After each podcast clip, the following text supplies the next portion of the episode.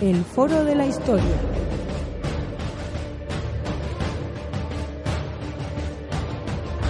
El pasado tiene mucho que contar.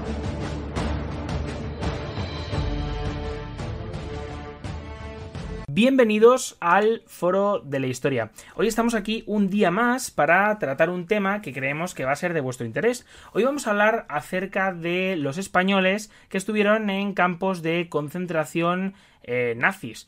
Vamos a hablar del cómic Deportado 4443, que es una obra editada por Ediciones B, una editorial con la que nosotros tenemos además bastante contacto, eh, de aproximadamente unas 250-260 páginas, que, bueno, pues eh, tiene un, contiene una información realmente interesante sobre, eh, bueno, pues los españoles que estuvieron internados en estos campos. La verdad que ya no solo, bueno, me gustaría destacar esto, sino también el, el tema de que, bueno, en torno a esta obra y, y, en torno a este tema hay un trabajo también de, en redes sociales muy interesante para dar a conocer, pues, estas historias, ¿no? Y para ello, pues, hemos traído al autor del libro, además viejo conocido el canal, pues ya grabamos un programa sobre los campos de concentración del franquismo, Carlos Hernández de Miguel. Eh, ¿Cómo estás, Carlos? Hola, Javier. Nada, encantado de estar otra vez aquí en el Foro de la Historia. Bueno, pues vamos a hablar un poquito acerca, como ya hemos dicho, de los españoles que estuvieron en campos de concentración en nazis. Um, la verdad es que la primera pregunta que se me ocurre es un poco el preguntarte la cantidad de campos, o sea, de campos de españoles que estuvieron en estos campos internados, porque es algo que, que es quizá desconocido para la opinión pública.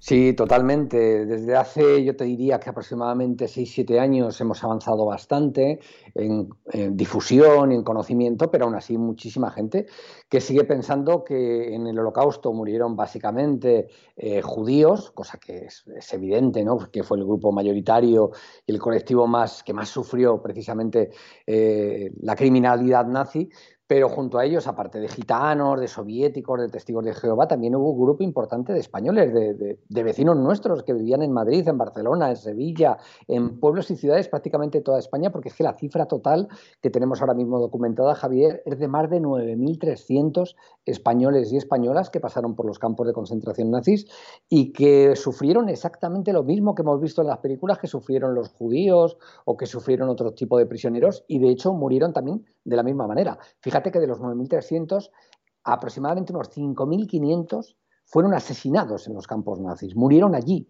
Estamos hablando prácticamente de dos tercios de todos los prisioneros españoles que pasan por los campos y murieron pues de todas maneras inimaginables, desde la cámara de gas, hubo españoles que mueren en la cámara de gas, hasta fusilados, ahorcados, torturados, devorados por los perros y en muchas ocasiones murieron de un coste letal, básicamente de un trabajo esclavo al que eran sometidos, unido a la falta de alimentación y a la falta total de asistencia sanitaria que había en estos campos de la muerte de Hitler.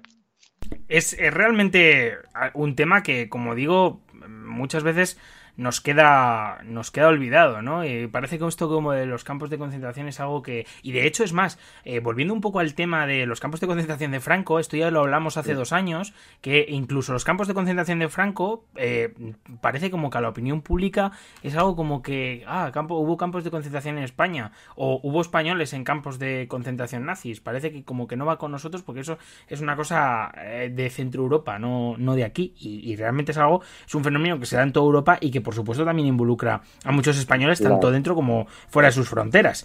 Eh, res responde a la misma razón, Javier, es decir, aquí el asunto que tenemos es que estamos hablando siempre de víctimas del fascismo ya sean del franquismo, en el caso de los campos de concentración franquistas, o víctimas del nazismo, también del franquismo, porque Franco tuvo una responsabilidad directa, luego hablaremos de ello seguro, en la deportación y muerte de estos españoles en los campos nazis. No fue solo Hitler, es que Franco tuvo también responsabilidad en ello.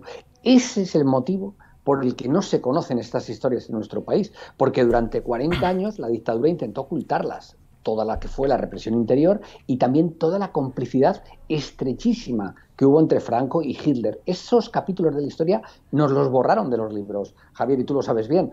No nos lo enseñaron en las escuelas, no nos lo enseñaron en la universidad, no aparecía en los libros de historia, porque la falsificaron durante 40 años de dictadura.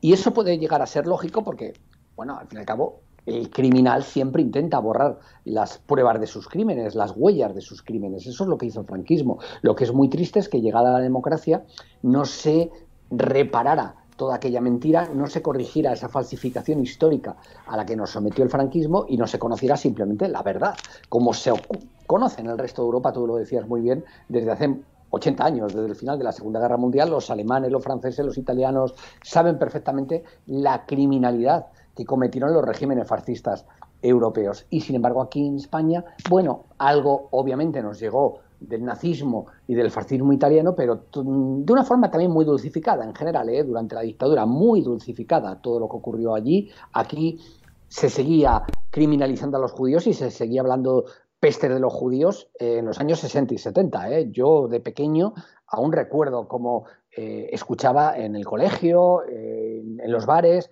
los judíos, esos son unos ladrones, unos usureros. Es decir, todavía esa mentalidad que se nos metió durante 40 años estaba muy viva en esos años 60 y 70. De tal manera que hemos vivido esa falsificación histórica que tristemente en los años de democracia no se ha ido recuperando.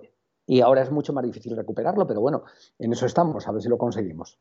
Sí, yo creo que estos podcasts eh, son realmente un elemento eh, sin duda, divulgador y, bueno, son necesarios, ¿eh? no, no, no, porque sea un podcast que hacemos aquí en esta casa, sino porque creo, y de hecho es más justo por eso eh, lo hacemos nosotros, que es eh, pues eso, el, intentar divulgar sobre temas que, que, la opinión pública, digamos que no está tan, tan formada, ¿no? No hablamos solo de los tercios o Trafalgar o, o estas grandes bateas de la historia, yo pienso que hay, hay mucho más.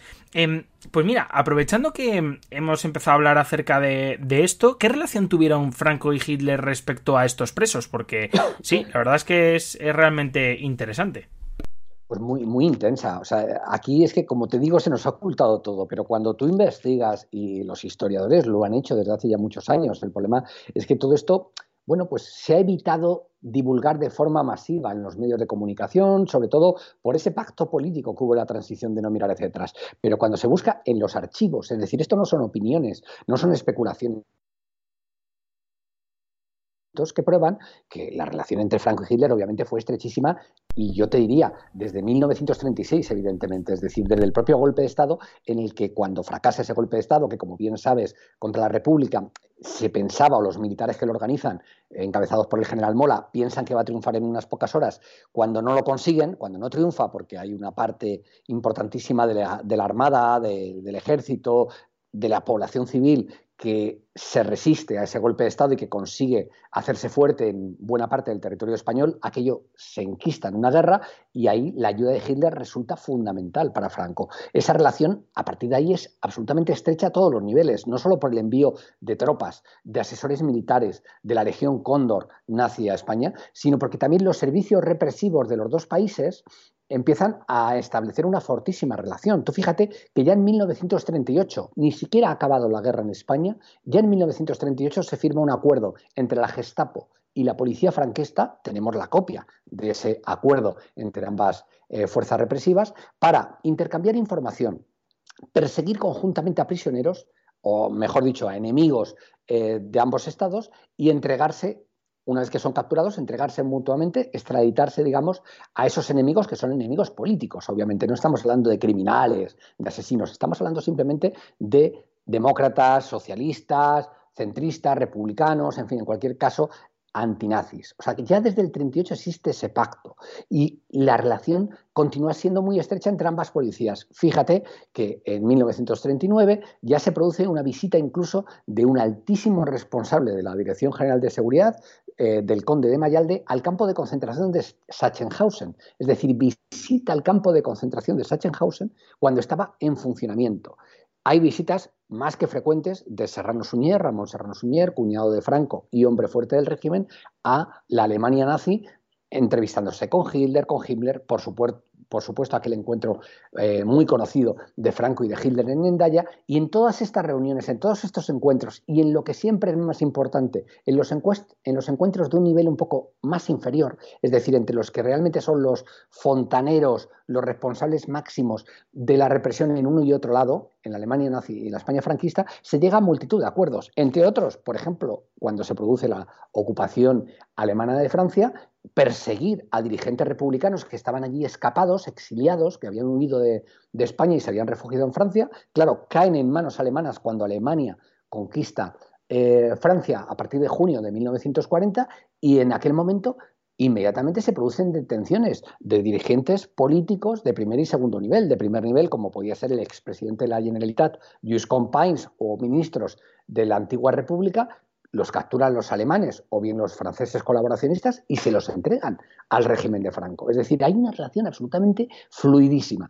Cuento todo este contexto para decir que lo raro hubiera sido que es que estos españoles acabaran en Mauthausen o en otros campos de concentración nazis si no hubiera habido es decir, si no conociéramos este contexto, pero conociendo este contexto, es que era lo lógico. Es decir, estos hombres, en el caso de los españoles que acaban en los campos de concentración nazis, en su inmensa mayoría habían combatido en el ejército francés. Es decir, primero están en la guerra de España. Cuando gana Franco, se exilian a Francia. En Francia se alistan en el ejército francés y cuando empieza la Segunda Guerra Mundial, con la invasión alemana de Francia, son capturados por las tropas alemanas.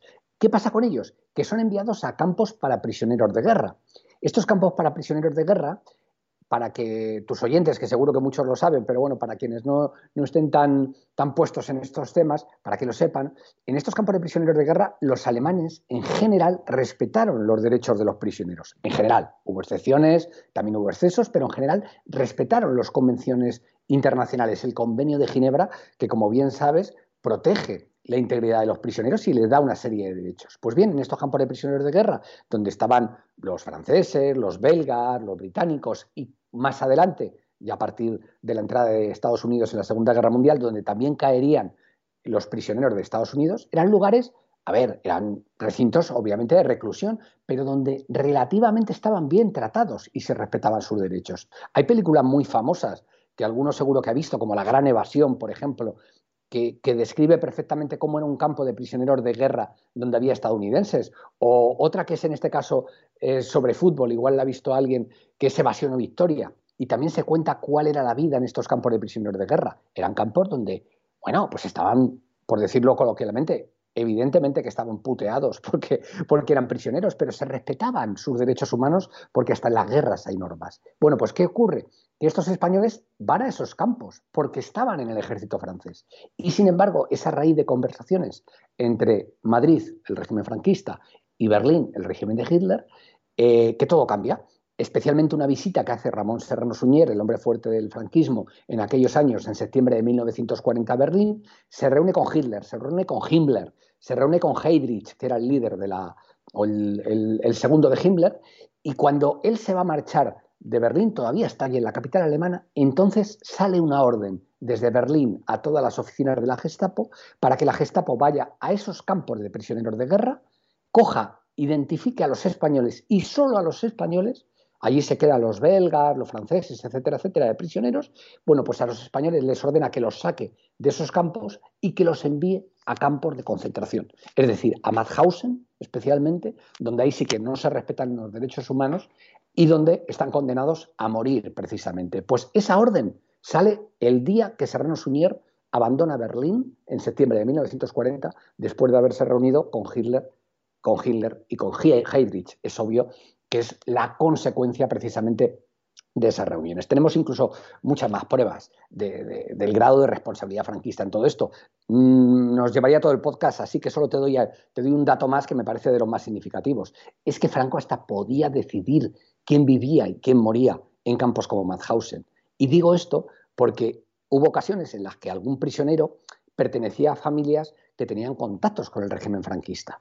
Y en dos casos muy concretos, estas familias mediaron con sus enchufes, digamos, es decir, con, algún gerifalte del régimen franquista para que liberaran a sus seres queridos que estaban en Mauthausen, y el régimen franquista se puso en contacto con las autoridades alemanas y fueron liberados. Se liberó a dos prisioneros españoles de Mauthausen en el verano de 1941 sin ningún tipo de problema, porque obviamente si estaban allí era por orden de Franco, con lo cual cuando Franco o su régimen pidió la escarcelación o la salida de Mauthausen de algún prisionero, el, régimen alemán, el Tercer Reich, no tuvo ningún problema en liberarles. Fueron dos casos los que se concretaron.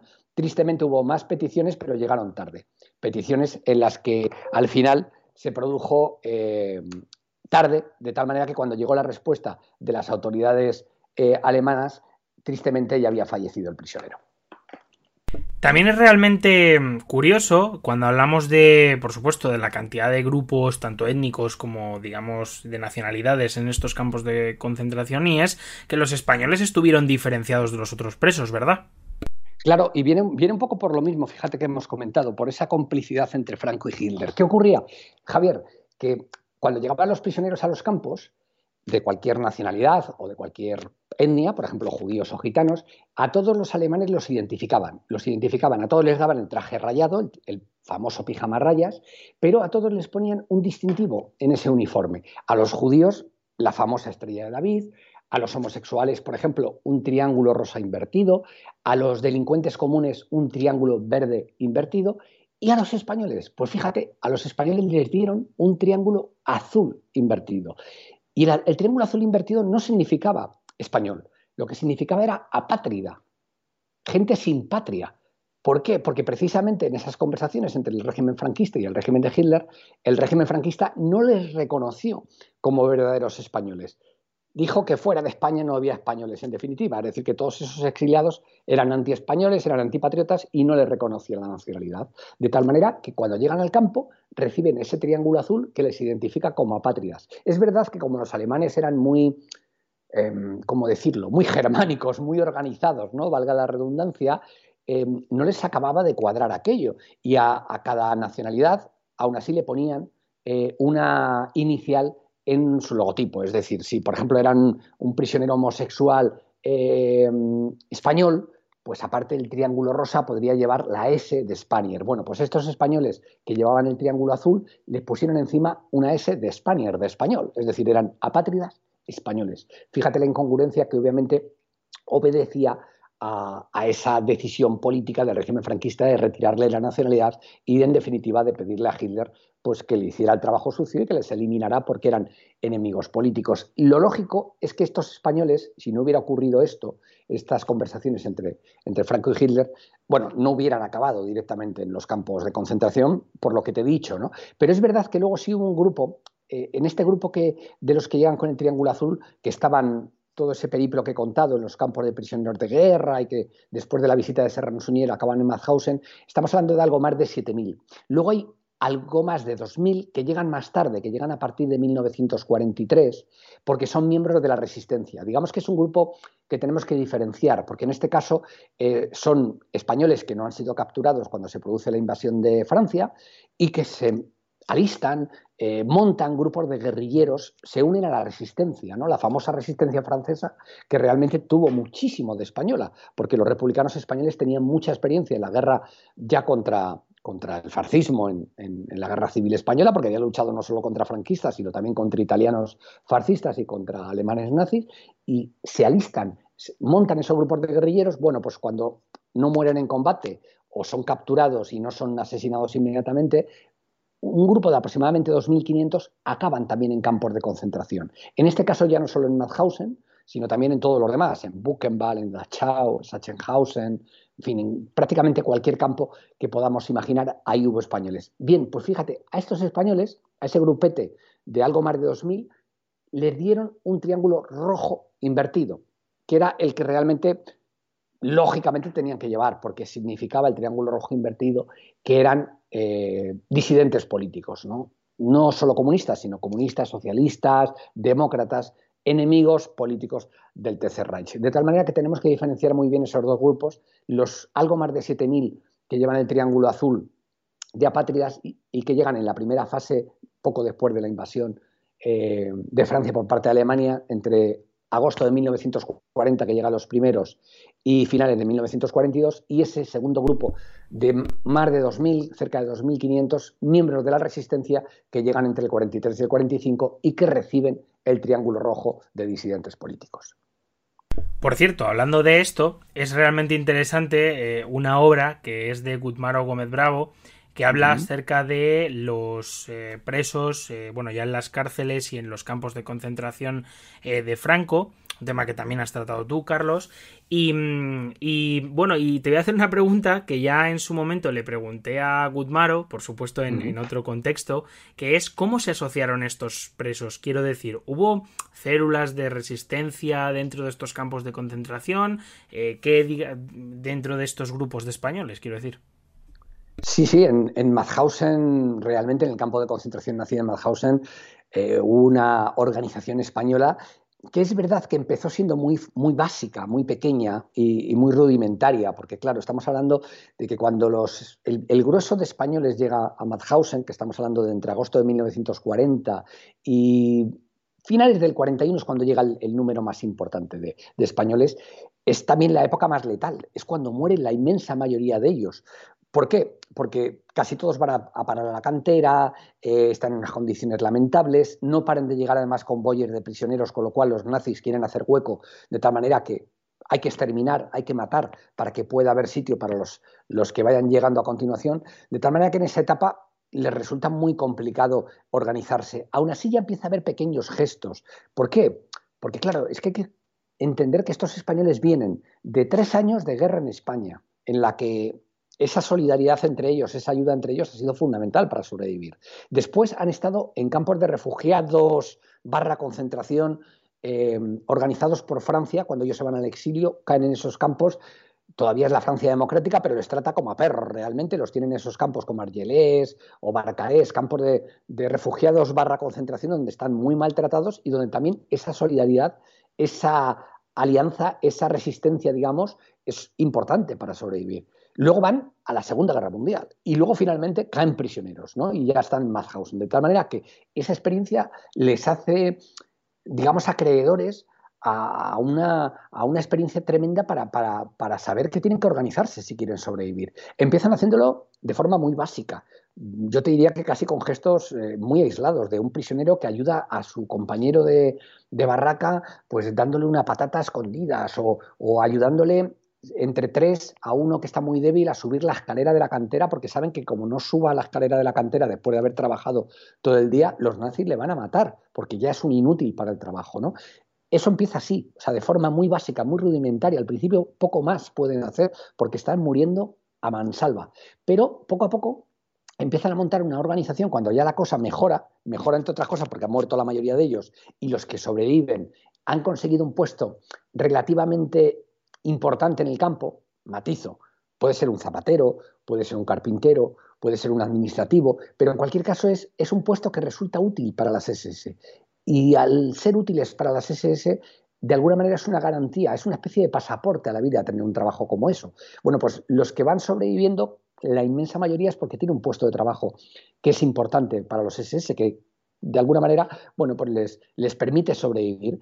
Y ya en esa situación un poco de relativo privilegio, sí consiguen ir organizándose poco a poco hasta montar una verdadera organización clandestina que poco a poco va haciendo grandes logros. Mm, podríamos hablar de muchos de ellos, pero te voy a mencionar dos que a mí son de los que más me llaman la atención. Uno quizá el más desconocido, el trabajo que realizaron los administrativos en las oficinas de las, de las SS y de la Gestapo, es decir, allí había oficinas de estas eh, la oficina central del campo, digamos, donde funcionaba todo el sistema administrativo, había una oficina de la Gestapo y en ellas había prisioneros ayudantes de los SS. Bueno, pues entre ellos había españoles y estos españoles se dedicaban a sacar información, por ejemplo, de cuándo llegaban los nuevos convoyes, si en esos convoyes que llegaban de prisioneros venían españoles, para saberlo, para intentar ayudarles en cuanto llegaran. También si alguno de esos prisioneros que llegaban estaba marcado con una etiqueta que era NN, noche y niebla, que poco más o menos que eran una condena para, para ser asesinados rápidamente porque eran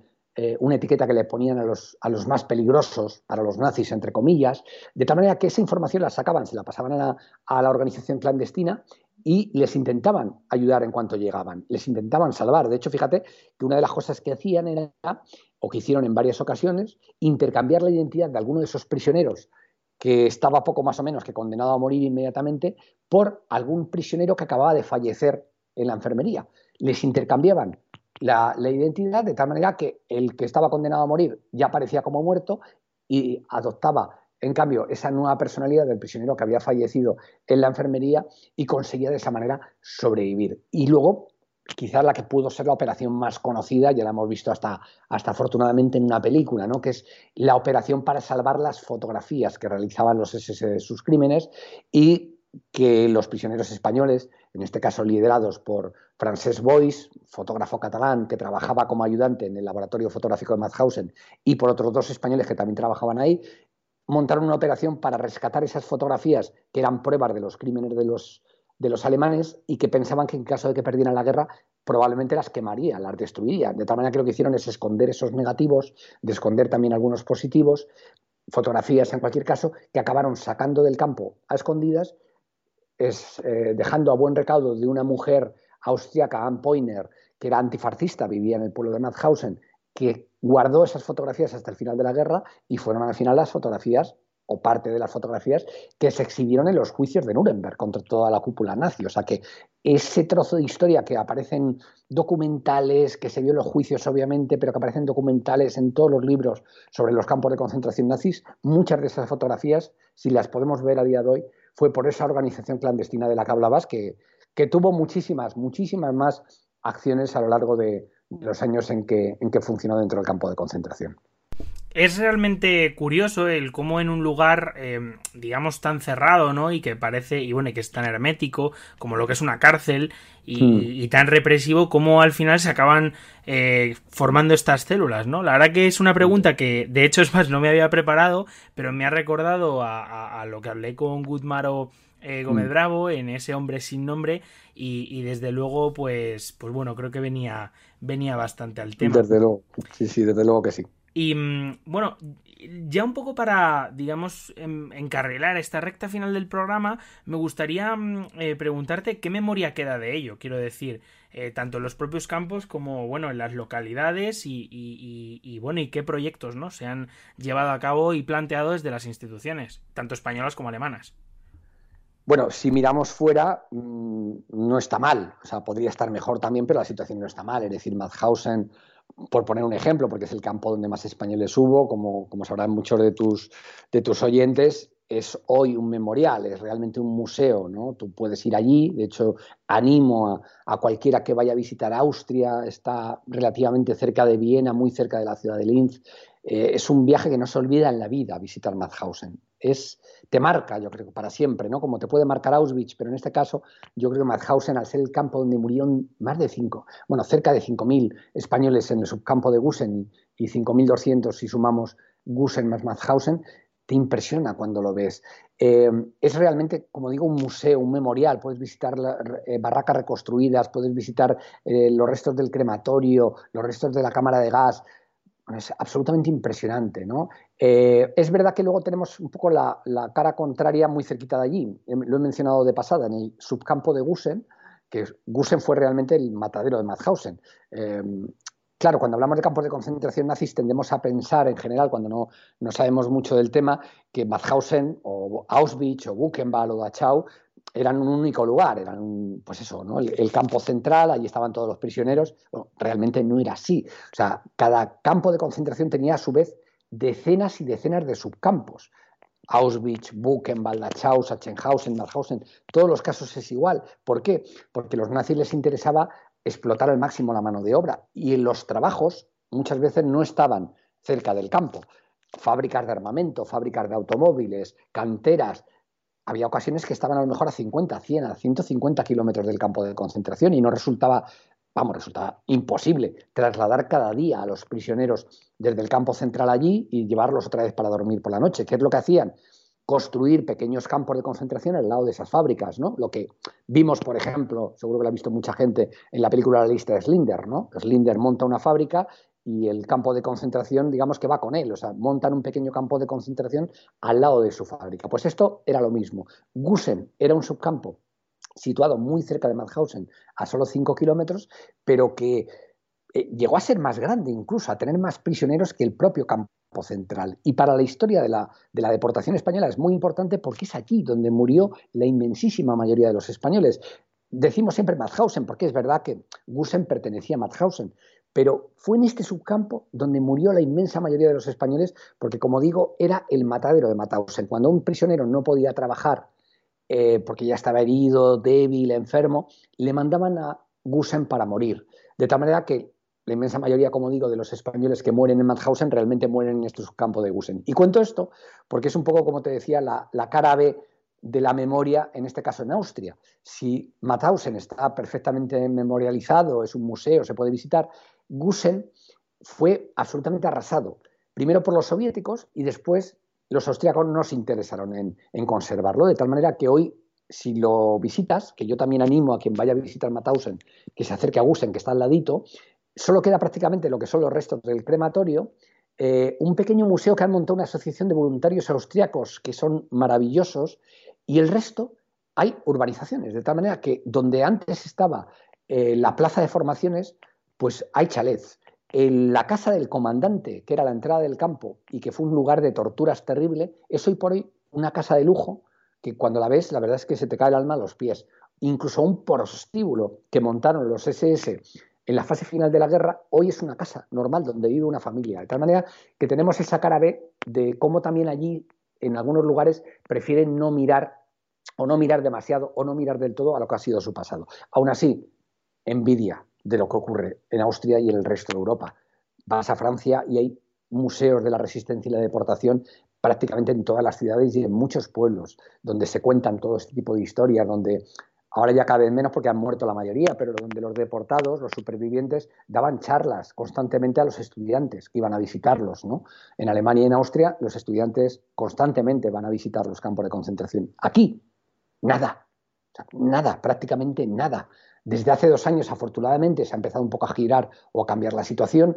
El 5 de mayo, que se conmemora la liberación del campo de Mauthausen, desde hace dos años eh, el gobierno ha aprobado que sea el, Día Internacional o el Día Nacional, perdón, de las víctimas españolas del nazismo y de los campos de concentración. Se ha inaugurado por fin, también hace un año y medio, el primer monumento nacional de carácter nacional a los supervivientes españoles y empezamos a ir haciendo cositas. Pero es verdad que hasta ahora ha sido durante muchísimos años prácticamente nada el trabajo de asociaciones, obviamente, de particulares y algún ayuntamiento que ha hecho cosas aisladamente. Desde hace algunos años más ha habido comunidades autónomas que han ido un paso por delante, Cataluña, el País Vasco, ahora ya recientemente, por ejemplo, Baleares, Navarra, em, la Comunidad Valenciana están haciendo un, trabajo em, muy bueno en esta materia. Hay otras que van a la cola, que siguen prácticamente sin hacer nada, y a nivel nacional falta muchísimo por hacer. Pero la clave, y no me enrollo más, que me enrollo como las persianas, la clave, a mi juicio, está en que sea el Estado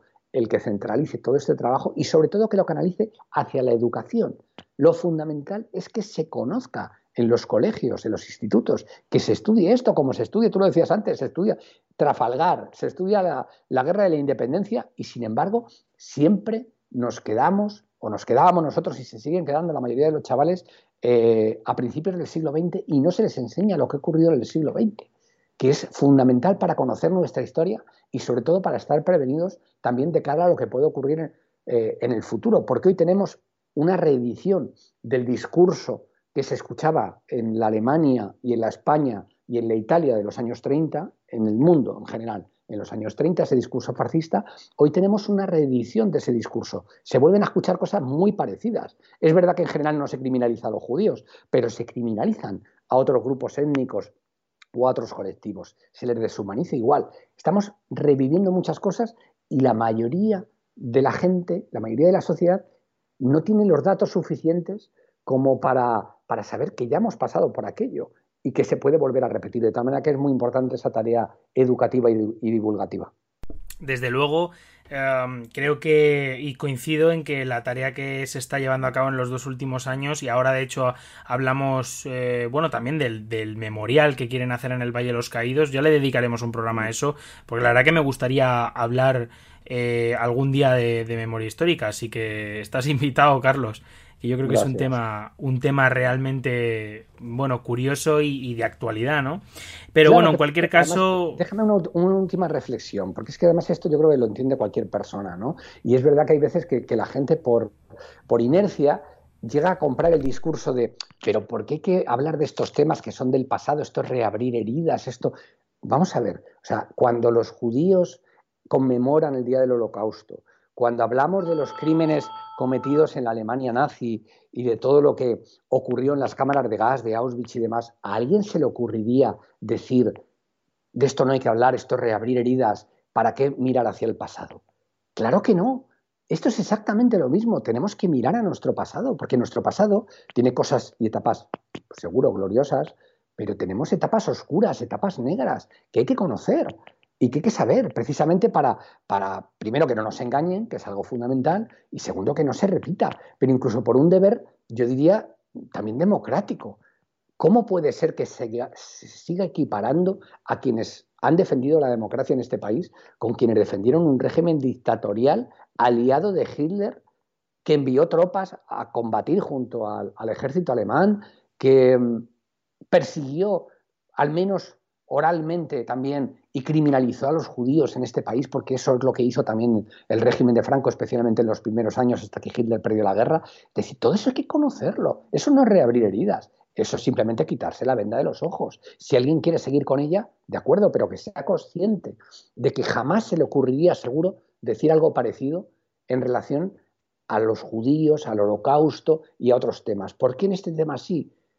Pues se lo tendrán que preguntar ellos, pero indudablemente es porque seguimos con una herencia que fue tejida y que fue elaborada, todas estas, todas estas teorías, precisamente por el franquismo y luego por sus herederos, de no miréis hacia atrás, Claro, es que si miramos hacia atrás, lo que vamos a ver sencillamente es la verdad.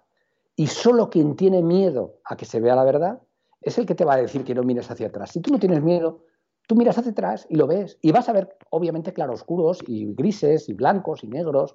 Y vas a ver que en la etapa republicana pues, hubo muchos hechos también condenables que hay que conocer y que durante la guerra en la zona republicana también se cometieron atrocidades que no deberían haberse cometido, que hay que conocer y que, por supuesto, que hay que, que divulgar. Pero eso no cambia la historia. En la Segunda Guerra Mundial también los aliados cometieron atrocidades. Y eso no quita para que obviamente el juicio final que se hace de lo que ocurrió dictamine por los hechos, por lo ocurrido, por la documentación, por los testimonios, por todo lo que pasó, que Hitler era un criminal, un asesino que fue el que provocó todo. Lo mismo ocurre en el caso español, pero sin embargo aquí, bueno, tendemos a seguir con esa inercia que nos inculcaron durante 40 años de dictadura y que no hemos sabido corregir en democracia.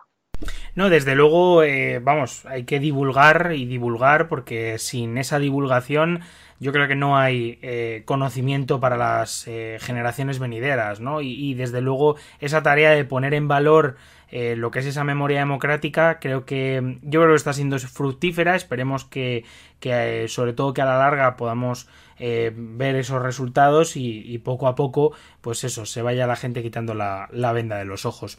y bueno ya por, por terminar, eh, bueno, lo primero me gustaría recomendar la visita al campo de concentración de Dachau, que tuve la suerte de, de ir eh, justo el año pasado, en, octubre del 2021, y, bueno, es espectacular. Aparte, eh, también porque hay una, una, digamos, diferenciación, hay un, un mapa enorme en el que se habla de todos los campos de concentración nazis y por supuesto de los subcampos, que me parece realmente revelador respecto a lo que has dicho antes, Carlos.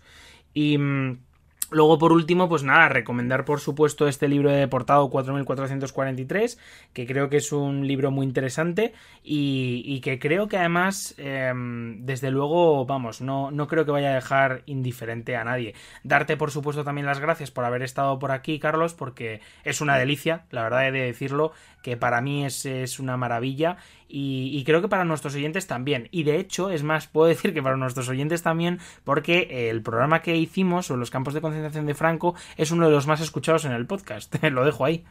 Bueno, pues me alegro, me alegro muchísimo, Javier. Para mí sí que es un placer solo rendir homenaje a, de verdad, quién es el artífice de, ese libro cómic eh, deportado 4443, que es Ioannes Ensis, el ilustrador que se dejó la piel literalmente y, en fin, el alma, porque sufrió muchísimo haciendo cada una de las ilustraciones en base a mi guion, eh, hasta tal punto que a mí me llamó varias veces, Javier, te lo confieso, diciéndome, tengo que parar, o sea, me voy a tomar una semana porque es que tengo pesadillas, porque claro, él se documentaba para hacer cada ilustración, se metía en la historia y cuando se ponía a dibujar al final tenía que dibujar el horror. Y, eso lo acabó hasta somatizando, yo te diría, y él es el verdadero héroe, yo diría, o el verdadero, ah, no sé, eh, elemento fundamental de este, de este cómic, que, espero además que sirva precisamente para lo que hemos estado hablando, porque más allá de los amantes del cómic, que, desde luego es muy importante que llegue hasta ellos, es la herramienta típica que puede servir para que muchos jóvenes gente que, a lo mejor todavía o que no, no, es, no sé, no le apetece leer un libro demasiado denso, bueno, pues a través del cómic, a través de las ilustraciones y de las, los pequeños textos, se lleve una idea muy, muy aproximada de lo que fue el horror que vivieron esos 9.300 vecinos y vecinas nuestros que, los teníamos aquí al lado, que sufrieron exactamente lo mismo que los judíos y que encima ni siquiera nos han permitido conocer su historia y, y rendirles el homenaje que se merecen. Bueno, Carlos, pues muchísimas gracias por este programa y nos vemos en el próximo episodio de Foro de la Historia que lo podéis encontrar en Spotify, en Evox y en otras redes sociales. Además, también podéis leer nuestros artículos, algunos dedicados, de hecho, a estos campos de concentración, eh, en el Foro de la Historia. También os dejaremos, por supuesto, un link para adquirir el libro eh, de Deportado 4443. Muchísimas gracias y nos vemos la semana que viene. Chao. Un abrazo, Javier. Adiós.